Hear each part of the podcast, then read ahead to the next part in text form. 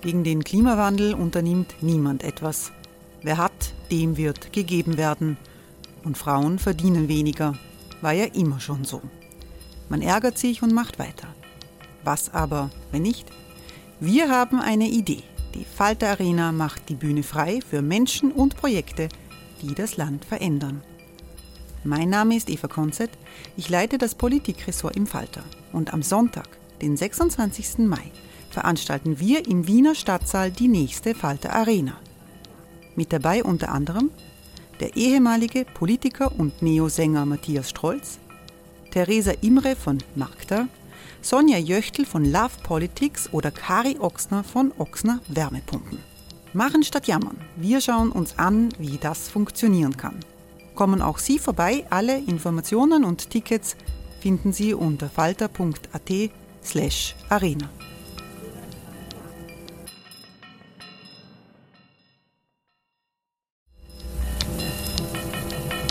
Falter-Podcasts werden durch Werbung unterstützt. Das hilft bei der Finanzierung unseres journalistischen Angebots.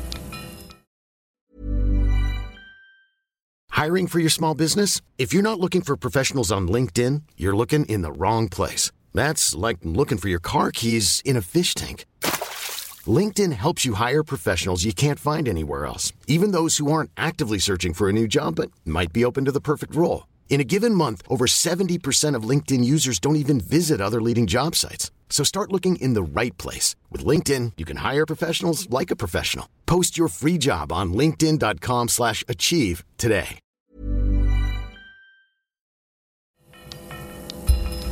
Falter Radio, der Podcast mit Raimund Löw.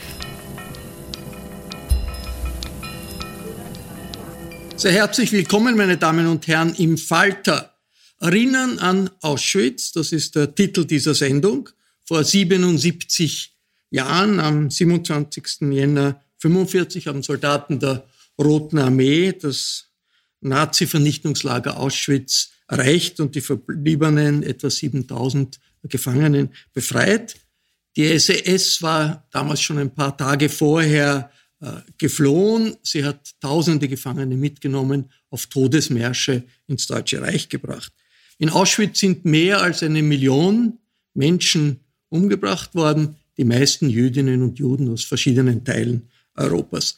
Das ist 75 Jahre her, aber gerade dieser Tage erleben wir wieder eine verstörende Verharmlosung des Holocaust, wenn bei Demonstrationen gegen die Corona-Schutzbestimmungen Judensterne getragen werden und wenn der Protest gegen Corona-Vorschriften als äh, etwas Ähnliches wie der Widerstand gegen die Nazi-Diktatur äh, bezeichnet wird. Über all diese Themen wollen wir sprechen. Wir senden diese äh, Folge aus der Redaktion der Wiener Wochenzeitung Falter und wir sind alle online miteinander verbunden. Sehr herzlich begrüße ich die Historikerin Barbara Staudinger. Guten Tag. Guten Tag. Frau Staudinger hat mitgearbeitet an der neuen Österreich-Ausstellung an der Gedenkstätte in Auschwitz. Äh, sie leitet das Jüdische Museum in Augsburg und wird im Sommer die Leitung des Jüdischen Museums in Wien übernehmen. Ich freue mich sehr, dass Kurt Langbein mit dabei ist. Hallo. Hallo, ich freue mich auch. Kurt Langbein ist Autor und Filmemacher. Er arbeitet zurzeit an einem Film über Hermann Langbein, seinen verstorbenen Vater. Und Hermann Langbein war Auschwitz-Überlebender. Er hat an einer Widerstandsgruppe in Auschwitz äh, mitgemacht, führend und war Mitbegründer des Internationalen Auschwitz-Komitees. Ebenfalls dabei ist der Historiker Harald Walser. Guten Tag. Hallo. Herr Walser hat ein neues Buch geschrieben über ein Mitglied dieser Widerstandsgruppe. Das Buch heißt Ein Engel in der Hölle von Auschwitz. Und da geht es um eine Krankenschwester, Maria Stromberg, die in Auschwitz Teil dieser Widerstandsgruppe war. Ähm, wir werden über dieses Buch und den Fall der Krankenschwester Stromberg sprechen. Und mit dabei ist Falter Chefreporterin Nina Horacek. Hallo. Hallo. Nina Horacek hat Artikel und Recherchen über Verharmloser des Holocaust in der rechtsextremen Szene in großer Zahl verfasst. Barbara Staudinger, es gibt ja nicht wenige Besucher äh, äh, aus Österreich in, in Auschwitz, aber viele werden nicht im Kopf haben, wie das Museum dort ausschaut, wie die Gedenkstätte ausschaut. Was ist neu an dieser österreichischen Länderausstellung, die ja im Herbst eröffnet wurde? Und warum musste die Ausstellung überhaupt neu gemacht werden? Also zuerst einmal die alte österreichische Ausstellung stammt aus dem Jahr 1978. Ähm, das erklärt schon, warum sie eigentlich neu gemacht werden musste. Ähm, Ausstellungen haben auch ihr Ablaufdatum und werden auch in ihrer Zeit verstanden. Auf der anderen Seite gab es auch einen wirklich konkreten Anlass und das war die erste Einführungstafel der alten Ausstellung. Ähm, auf der hat man gesehen, das Staatsgebiet von Österreich mit deutschen Militärstiefeln, die ähm, darüber trampeln und daneben äh, stand ähm, 13. März 1938 Österreich, erstes Opfer des Nationalsozialismus. Diese Tafel hat dann ähm, in den 2000er Jahren ähm, sehr großen Widerspruch ähm, nach sich gebracht, so dass die Ausstellung 2009, ähm, also 2009 eine Zusatztafel bekommen hat, 2013 dann schließlich abgebaut wurde und ähm, eine Neugestaltung ausgeschrieben wurde. Ich will aber dazu sagen, dass, die, dass diese Sichtweise ähm, war geprägt durch die Ausstellungsmacher der ersten österreichischen Ausstellung und das waren ähm, in einem großen, zu einem großen Teil Auschwitz-Überlebende. Und sie waren tatsächlich das erste Opfer. Äh, jetzt nur, äh, damit wir die Dimensionen überhaupt von Auschwitz wahrnehmen, auch für uns viele äh, äh, junge Leute haben sich nicht so intensiv damit befasst. Wie viele Opfer aus Österreich hat es gegeben in Auschwitz, die umgebracht worden sind?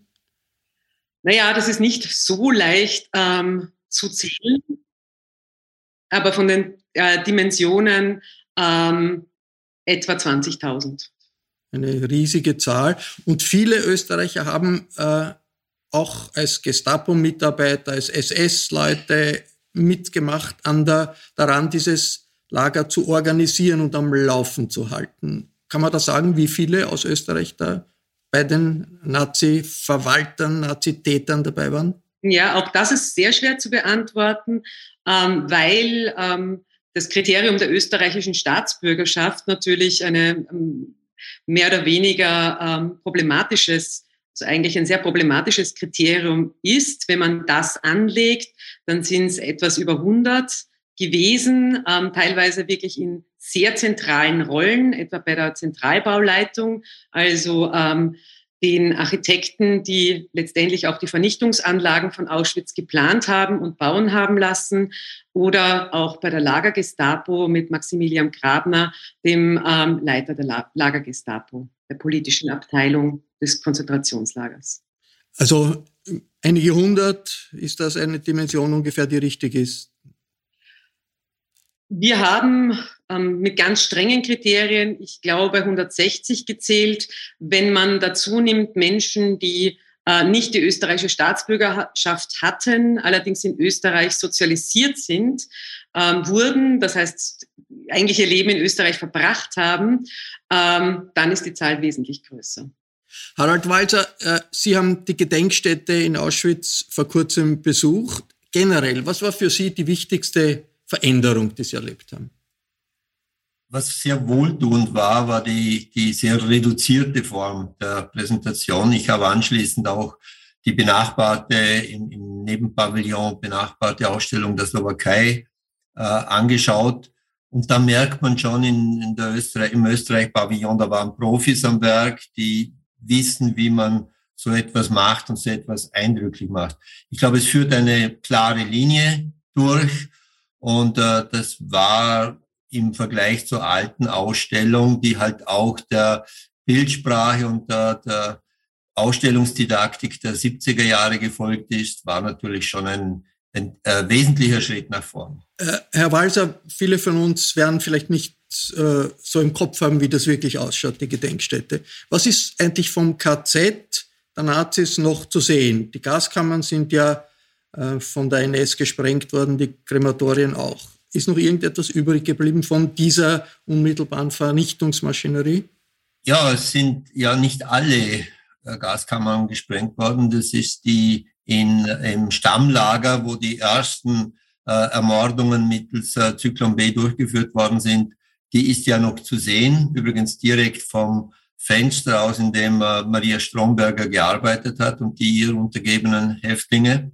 Äh, das Stammlager, also Auschwitz I, ist mehr oder weniger erhalten. Die bauliche Substanz äh, stammt ja auch schon aus der Zeit der Monarchie. Das war eine alte österreich-ungarische Kaserne, die hier von der deutschen Wehrmacht zuerst und dann von der SS übernommen worden ist. Äh, anders ist es mit diesem großen industriellen Vernichtungskomplex in Auschwitz II, also Auschwitz-Birkenau. Dort äh, ist nicht mehr sehr viel äh, erhalten, aber man sieht natürlich äh, die, allein von der Dimension her, äh, welche Ausmaße die, dieses Lager hatte. Äh, Kurt Langbein, Hermann Langbein, äh, dein Vater war ein politischer Gefangener in Auschwitz und in dieser Widerstandsgruppe, der Kampfgruppe Auschwitz, waren politisch erfahrene Leute, Widerstandskämpfer im spanischen Bürgerkrieg waren, politische Erfahrung hatten. Wie wollte diese Widerstandsgruppe den Massenmord stoppen, den Sie ja gesehen haben, wie der abläuft? Ja, zunächst war für sie selber schon die, die Möglichkeit, sich zu organisieren, sich abzusprechen und einfach einzelnen Menschen zu helfen, nicht sofort sterben zu müssen, eine ganz wichtige äh, ein ganz wichtiger Schritt, äh, um wieder überhaupt an ein, an ein sinnhaftes Tun zu denken, hat mein Vater darauf diese Frage immer wieder erzählt.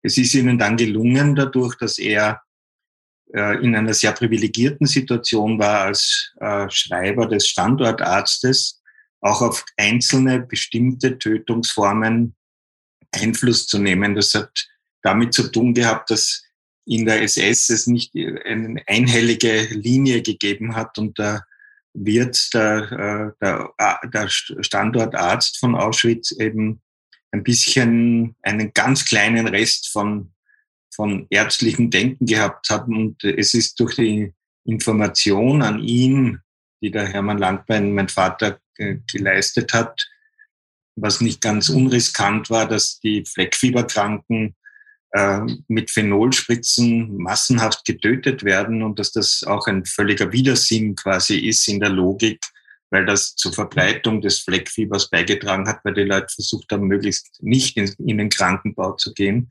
weil die das natürlich gewusst haben, ist es gelungen, diese Aktionen einzustellen.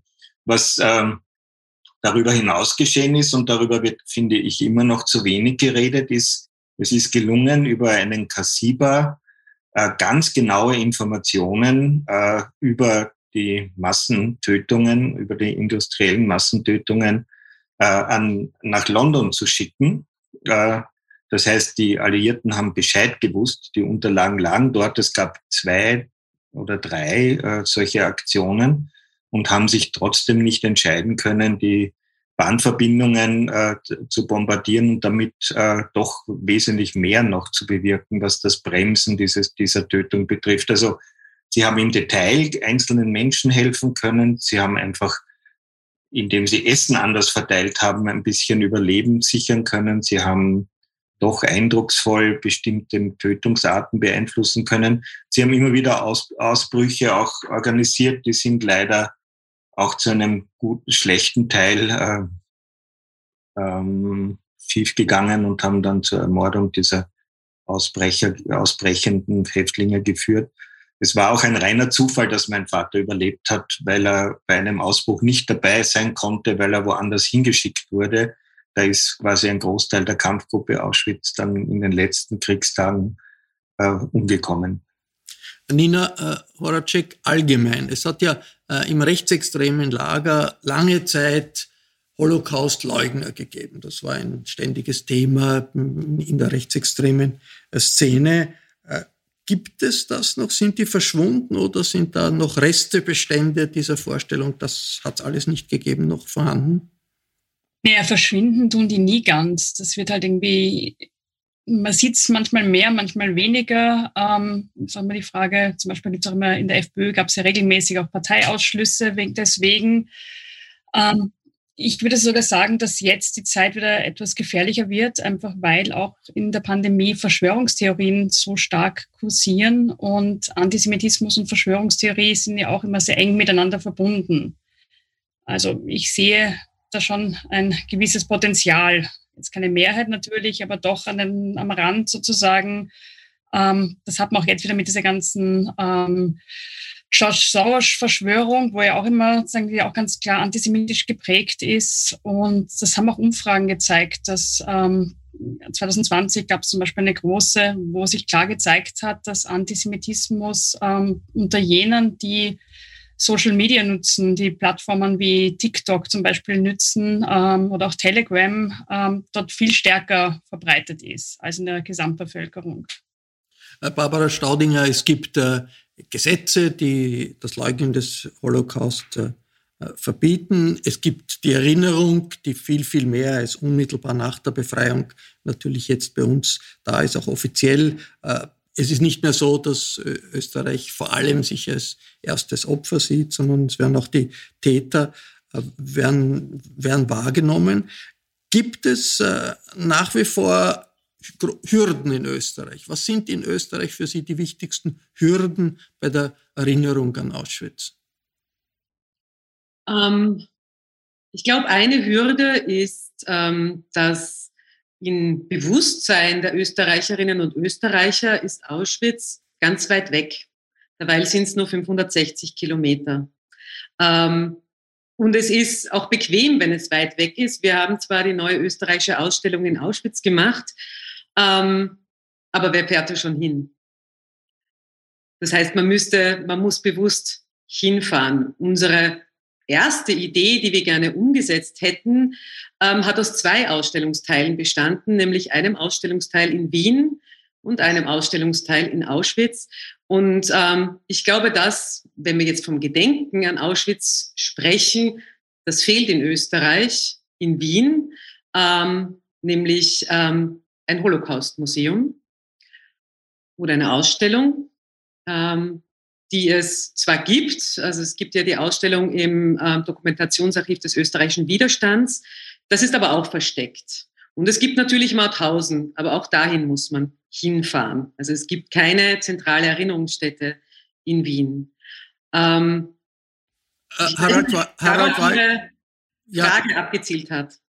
Äh, Harald Walzer, Sie haben mit Ihrem Buch über Maria Stromberger einen Beitrag geleistet, das daran zu erinnern, was da äh, passiert ist. Und die Maria Stromberger war eine Krankenschwester, die freiwillig nach Auschwitz sich gemeldet hat, weil sie überprüfen wollte, was, ob das wirklich stimmt, was da gesagt wird über diese, äh, über die Vorgänge in Auschwitz. Wie kommt eigentlich eine eigentlich unpolitische Krankenschwester, wie die Frau äh, Stromberger dazu, dann so rasch doch zur Widerstandsorganisation zu stoßen in Auschwitz? Was war da das entscheidende, der entscheidende Beweggrund? Ich würde meinen, der entscheidende Beweggrund bei ihr war ihr, ihr tiefer Humanismus. Äh, sie war eine Frau, die schon äh, von Kindesbeinen an eigentlich immer für andere da war. Äh, und sie hat ihrer Familie geholfen, sie hat ihre Eltern beide gepflegt, bis sie gestorben sind. Also das war durchgehend in ihrem Leben der Fall, dass sie für andere eingetreten ist. Und als sie dann in einem Wehrmachtslazarett in Lienz äh, gehört hat von den Massenmorden im Osten, da hat sie sich in den Osten versetzen lassen, ist dann in die Nähe von Auschwitz gekommen, nach Königshütte und hat dort erneut von ähm, zwei Patienten erfahren, was da in Auschwitz los ist. Hat sich dann, wie Sie sagen, äh, freiwillig dorthin gemeldet und hat schon in den ersten Tagen Unglaubliches erlebt äh, Häftlinge berichten auch, dass sie einmal in Ohnmacht gefallen ist, als sie gesehen hat, wie ein Häftling Selbstmord begangen hat. Er ist in den elektrisch geladenen Zaun gesprungen, um sich so selber das Leben zu nehmen, weil er es nicht mehr ausgehalten hat. Und schon in den ersten Tagen hat natürlich auch die Widerstandsbewegung davon Wind bekommen, unter anderem Hermann Langbein, mit dem sie ja eng zusammengearbeitet hat, dann aber auch Josef Cyrankiewicz, der spätere polnische Ministerpräsident. Und die haben ganz vorsichtig angefragt bei ihr über einen Mittelsmann und sie hat eigentlich äh, sofort Ja gesagt und war schon wenige Wochen, nachdem sie in Auschwitz war, Teil des Widerstands, und zwar ein ganz wesentlicher Teil des Widerstands, weil sie viele Informationen ins Lager und aus dem Lager geschmuggelt hat, Waffen auch geschmuggelt hat. Es gibt auch eine Quelle, die von einem äh, Sprengstoffschmuggel berichtet. Also sie war dann eigentlich bis Kriegsende oder bis zur Befreiung des Lagers ein ganz wesentlicher Teil des Lagerwiderstands. Äh, Kurt Langbein, was hat äh, dein Vater, der, der Hermann Langbein, der ja Kommunist war, politisch, äh, ein sehr politisch engagierter äh, Persönlichkeit, was war die Beziehung von ihm zu äh, Maria Stromberger? Also er hat äh, ja wie Sie in der Kommandatur gearbeitet, also ganz äh, nicht nebeneinander, sondern ein bisschen untereinander, wenn ich richtig äh, informiert bin. Aber Sie haben sich immer, sind einander immer wieder begegnet und haben diese Gelegenheiten auch genutzt, um sich abzusprechen. Und er hat zum Beispiel äh, einmal einen Kassiba in einer in einem äh, in einer Bürste eingebaut äh, in, in das Holz äh, über sie nach Wien geschmuggelt. Sie ist das Risiko eingegangen, diese Bürste mitzunehmen bei einem Heimaturlaub und hat, und hat dann diese Bürste dem Bruder von meinem Vater gebracht, der in Wien le leben konnte. Und der hat dann Flugblätter über diese Erzählungen äh, verfasst und, und in den Telefonzellen verteilt. Also es hat immer wieder auch so durchaus nicht unbedeutende und sehr mutige Einzelaktionen gegeben im Zusammenhang mit dem Widerstand.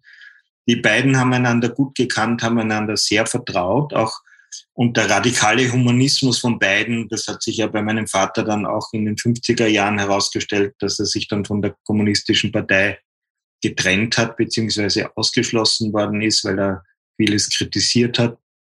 Der hat sie da ganz eindeutig vereint und er hat sie enorm respektiert und äh, in sehr, sehr äh, warmen auch Tönen über sie gesprochen.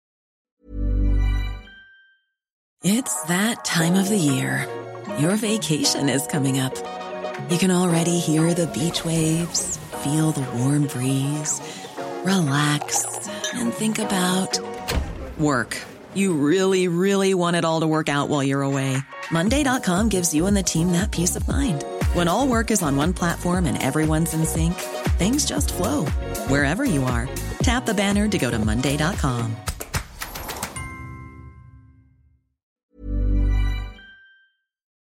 Wie lang hat es eigentlich, äh, Kurt, gedauert, bis diese Erinnerung an Auschwitz äh, und auch an die Widerstandsgruppe für die österreichische Öffentlichkeit äh, äh stark genug präsent war, dass das irgendwie wahrgenommen wurde? Es hat grässlich lang gedauert. Mein Vater hat ja dann äh, relativ schnell damit begonnen, auch Erinnerungsarbeit zu be betreiben. Er hat ein Buch darüber geschrieben, das nennt sich Die Stärkeren, direkt aus dem Erleben heraus, äh, 1947 geschrieben. Ich finde ein ganz, ganz spannendes Buch, weil es eben durch diese schnelle äh, Erinnerung äh, sehr, sehr viel Authentizität hat. Und er hat dann begonnen, systematisch die, äh, die ehemaligen SS-Wächter und Mörder in, auch in Österreich zu suchen, die ganz unauffällig wieder in ihrem alten beruflichen Umfeld gelebt haben. Die mussten sich ja nicht einmal verstecken, die meisten. Und hat viele davon angezeigt und erst in den späten 60er und 70er Jahren sind die ersten überhaupt erst angeklagt worden und verurteilt ist niemand worden.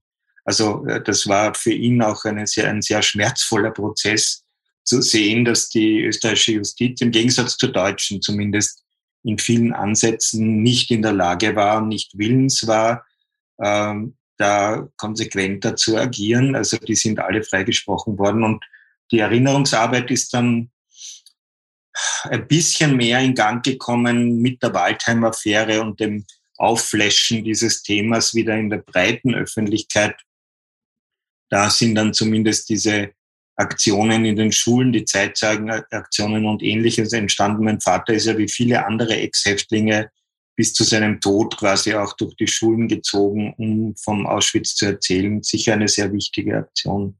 Äh, Barbara Staudinger, bei der Erinnerung an Auschwitz, welche Bedeutung hat da die Erfahrung und, und das Engagement von, von Personen wie Hermann Langbein und Maria Stromberger, wenn man sich äh, an das, daran denkt, das ist ein Vernichtungslager gewesen und da ist eine Gruppe, hat, hat wirklich organisiert Widerstand leisten können, ist das etwas, was für viele schwer zu begreifen ist.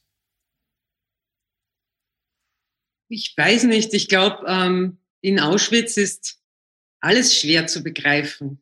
Ähm, Auschwitz ist ein, ähm, ein unbegreifbares Monster, wenn man das ähm, wenn man sich das anschaut, ähm, Auschwitz I, II, Auschwitz-Monowitz wurde noch nicht erwähnt, das ist Auschwitz III, insgesamt 45 Außenlager. Ähm, überall äh, sind die Menschen ermordet worden. Ähm, was ist daran zu begreifen?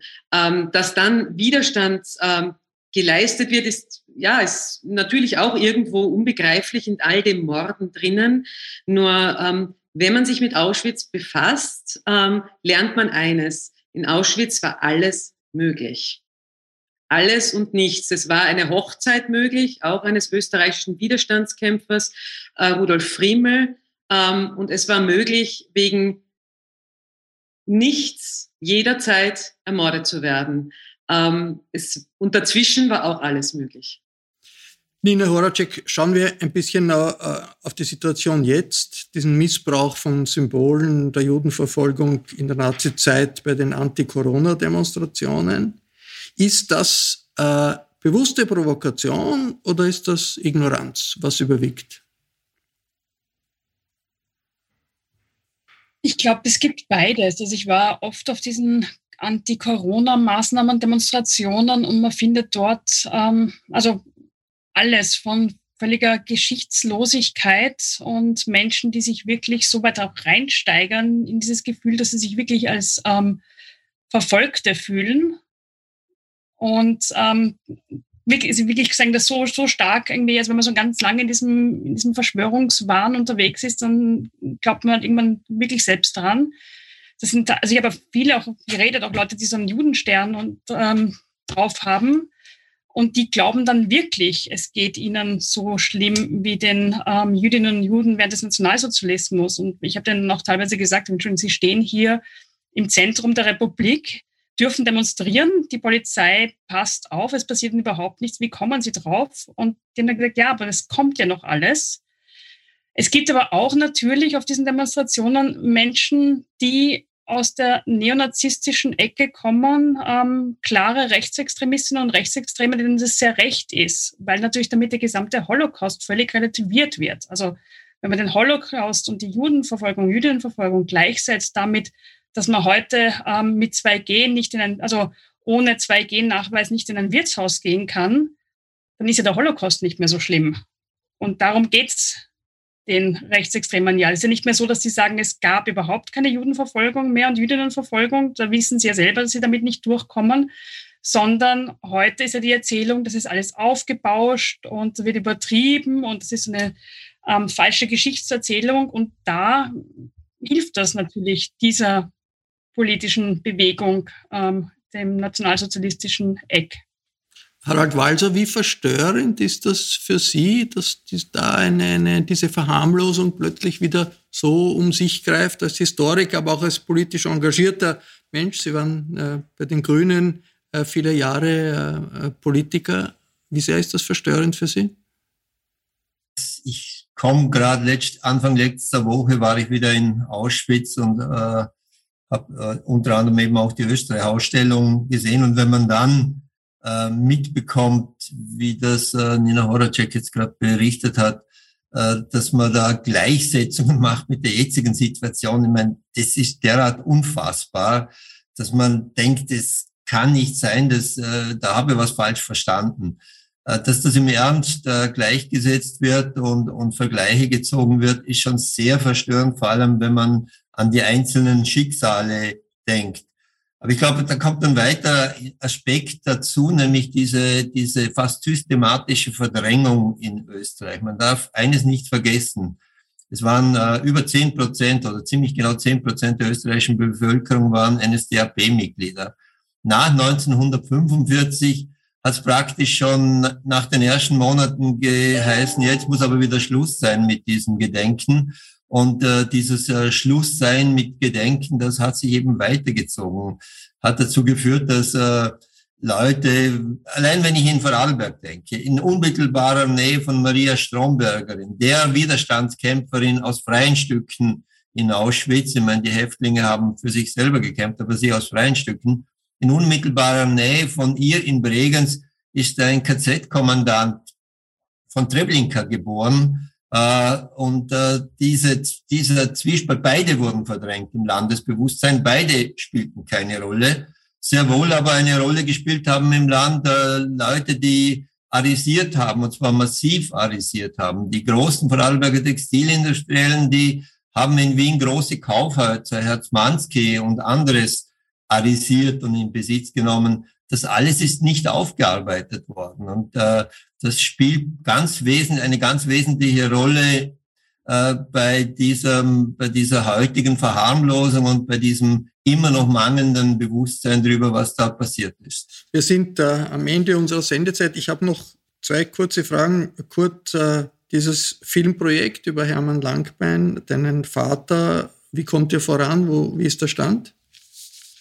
Ja, das ist sehr, sehr spannend, weil auch mein Sohn da mitwirkt als Schauspieler und das ist auf der, auf der anderen Seite auch unendlich kompliziert, wie man sich vorstellen kann, weil es auch um die eigene Geschichte geht und ich bin ja quasi mit Auschwitz aufgewachsen, ähm, weil mein Vater diese ganzen Arbeiten und Erinnerungsarbeiten und Wiedergutmachungsarbeiten gemacht hat. Äh, und ähm, wir sind auf einem guten Weg. Die Rahmenhandlung wird rund um den aus Frankfurter, großen Frankfurter Auschwitz-Prozess, an dem er maßgeblich mitgewirkt hat, sein und äh, die ganze Geschichte dann in Rückblenden erzählt werden.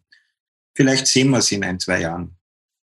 Auch eine Frage an, an Barbara Staudinger. Sie übernehmen im Sommer die Leitung des Jüdischen Museums in Wien. Was sind Ihre Pläne? Vielleicht abschließend zu unserem Gespräch. Ähm, Pläne, die mir ganz wichtig sind. Das eine ist, ähm, Outreach. Ähm, ich sage immer, ein Museum kann nicht warten, bis Menschen ähm, ins Museum kommen, sondern das Museum muss auch zu den Menschen kommen. Das Museum hat eine Verantwortung der Stadtgesellschaft gegenüber und muss auch in die Stadtgesellschaft hineinwirken. Das ist das eine. Und das andere, weil wir eben gerade von Zeitzeugen gesprochen haben. Ich glaube, an jüdischen Museum ähm, müssen wir uns auch überlegen, wie die Zukunft des Erinnerns sein wird, weil die Zukunft des Erinnerns hängt auch mit der Zukunft äh, der jüdischen Museen zusammen.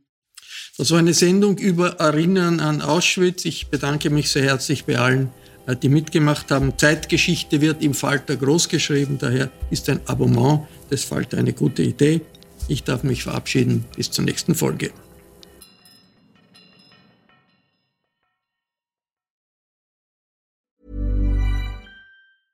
Ever catch yourself eating the same flavorless dinner three days in a row?